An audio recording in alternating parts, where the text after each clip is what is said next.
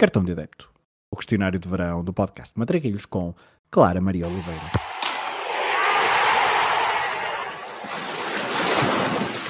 Olha a bolinha com creme, sem creme e com Nutella. Minha mãe que não engorda, só larga. Olha a bolinha.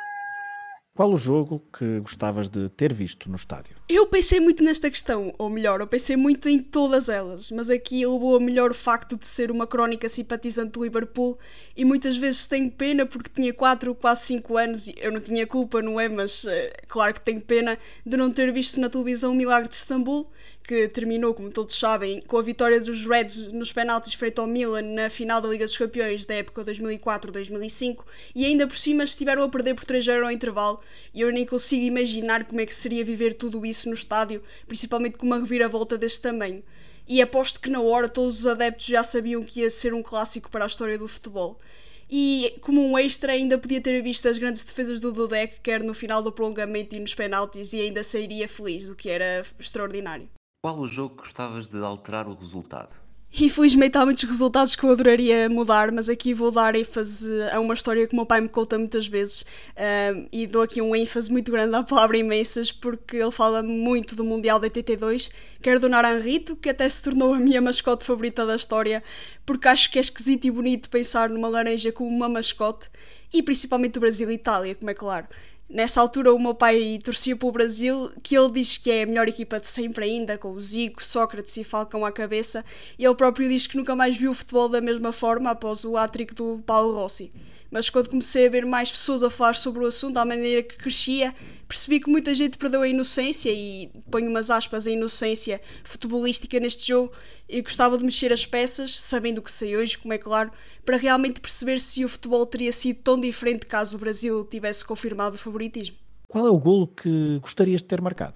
Eu tenho aqui algo bastante peculiar, porque eu ligo muito golos a relatos e eu podia, claro, colocar aqui, e era muito fácil colocar o Encara Messi contra o Getafe, em que o relatador espanhol se delicia com mais um golaço do Messi, mas recua até 2013 e há o winner do Troy Deeney pelo Watford contra o Leicester, que valeu na altura a subida do Watford à Premier League nos playoffs, e eu aqui sei o relato de cor e até comprei uma t-shirt do momento, por isso tinha que escolher, porque me marcou para sempre. E claro, toda a jogada após as defesas do Almunia ao penalti do Leicester no último suspiro, pensávamos nós, a jogada que se desenrolou até o pontapé do Dini é fenomenal e eu arrepio-me sempre, mas sempre a ver o vídeo.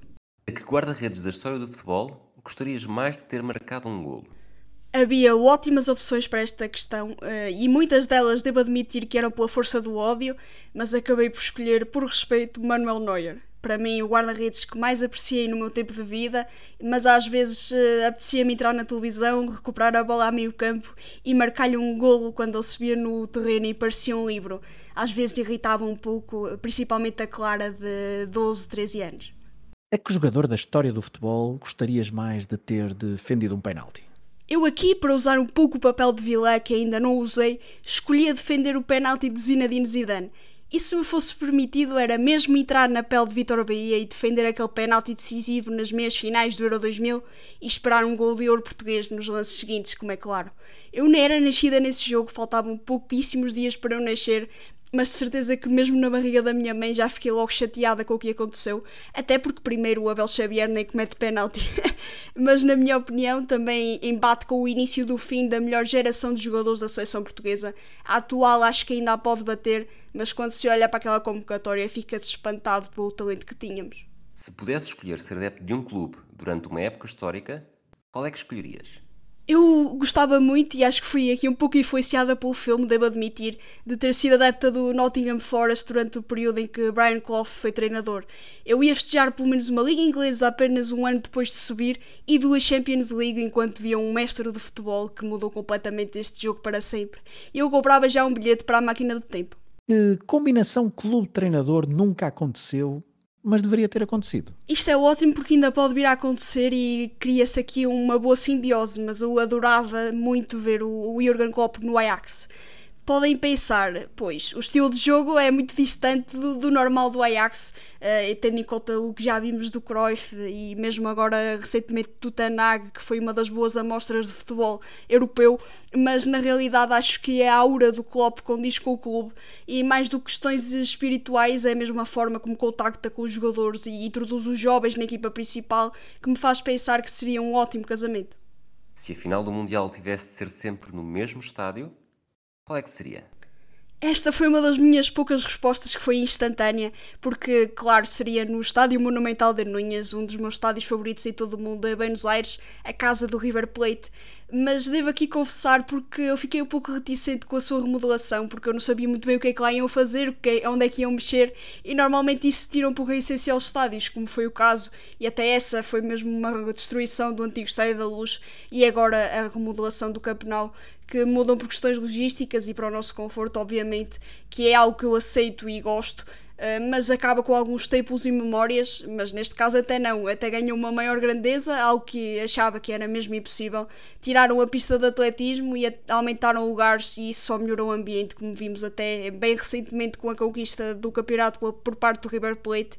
E essa final do Mundial, se pudesse ser já agora, teria de ter a Argentina como uma das seleções finalistas. Se tivesses de andar sempre com uma camisola de futebol vestida, qual equipamento que escolherias? O tema camisolas de futebol é muito sensível para mim, tenho que admiti-lo, porque eu adoro colecionar algumas bastante extravagantes e os meus amigos e família gozam muito comigo por isso. Mas a camisola que mais gosto do meu armário é o terceiro equipamento Ajax da época 2021-22, a celebrizar a música do Bob Marley, Three Little Birds. É simples, é, tem aqueles passarinhos atrás que dão todo um outro nível e até num casamento ou batizado não destoava de ninguém. Se tivesse de trocar de identidade com um jogador de futebol, do presente ou do passado, qual escolhias? Eu nesta questão fugi dos meus jogadores favoritos, como o Baggio, o Maradona, o até o Ronaldo Fenómeno, porque todos eles tiveram episódios muito, muito pouco positivos e então vou escolher um jogador menos mediático e que me faz calar cada vez que eu ouço, porque tem um porte e uma classe que não se compram, admiro-o mesmo muito e falo de Jorge Valdano tendo em conta a minha personalidade, até acho que encaixava, porque eu até podia ganhar títulos, não era a mais solicitada para fotos e ainda podia jogar ao lado do Maradona e podia jogar no Real Madrid de grandes estrelas. Acho que era giro. Qual o teu 5 ideal para um jogo no campo do bairro? Na baliza, Manuel Neuer para ir finalizar de vez em quando, Redondo a começar o ataque, Baggio e Maradona no meio e Ronaldo Fenómeno a ganhar o título de melhor marcador. Acho que estava aqui um bom 5. Uh, eh, abdiquei um pouco da defesa, mas tinha que pôr aqui o Fernando Redondo a começar o ataque. Quem é que escolhias para fazer dupla contigo numa partida de matraquilhos? Aqui convidava o meu jogador favorito e cuja carreira acompanho desde o início, o Bernardo Silva. E como eu não tenho muito jeito e prática de matraquilhos, acho que ele até me podia safar. Esperava mesmo era que a inteligência que ele demonstra em campo subisse na mesa de matraquilhos. Que música relacionada com futebol escolhes para terminar este questionário do cartão de adepto? Eu mal li esta questão, a primeira música que me veio à cabeça foi a Waving Flag, que era de uma publicidade relativa ao Mundial 2010, que é o primeiro que me recordo de ver totalmente. Eu tinha 10 anos e quando a ouço lembro-me perfeitamente que faltei uma aula da tarde na primária para ver a seleção do gol do Chabalala e também sorrio ao pensar no pedido que fiz ao meu pai para ele me oferecer a Jabulani, que guardo muito bem até hoje. E além dessas memórias, agora percebo a letra fantástica desta música.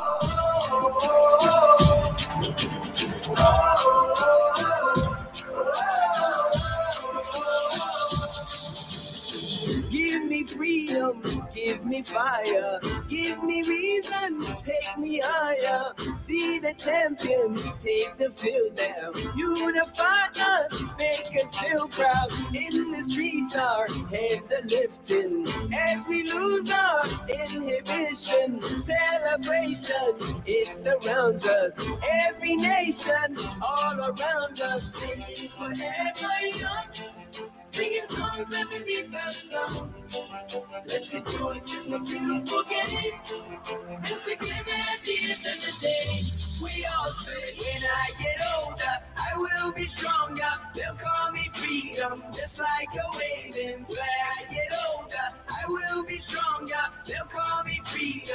like a waving flag. So wave your flag, now wave your flag.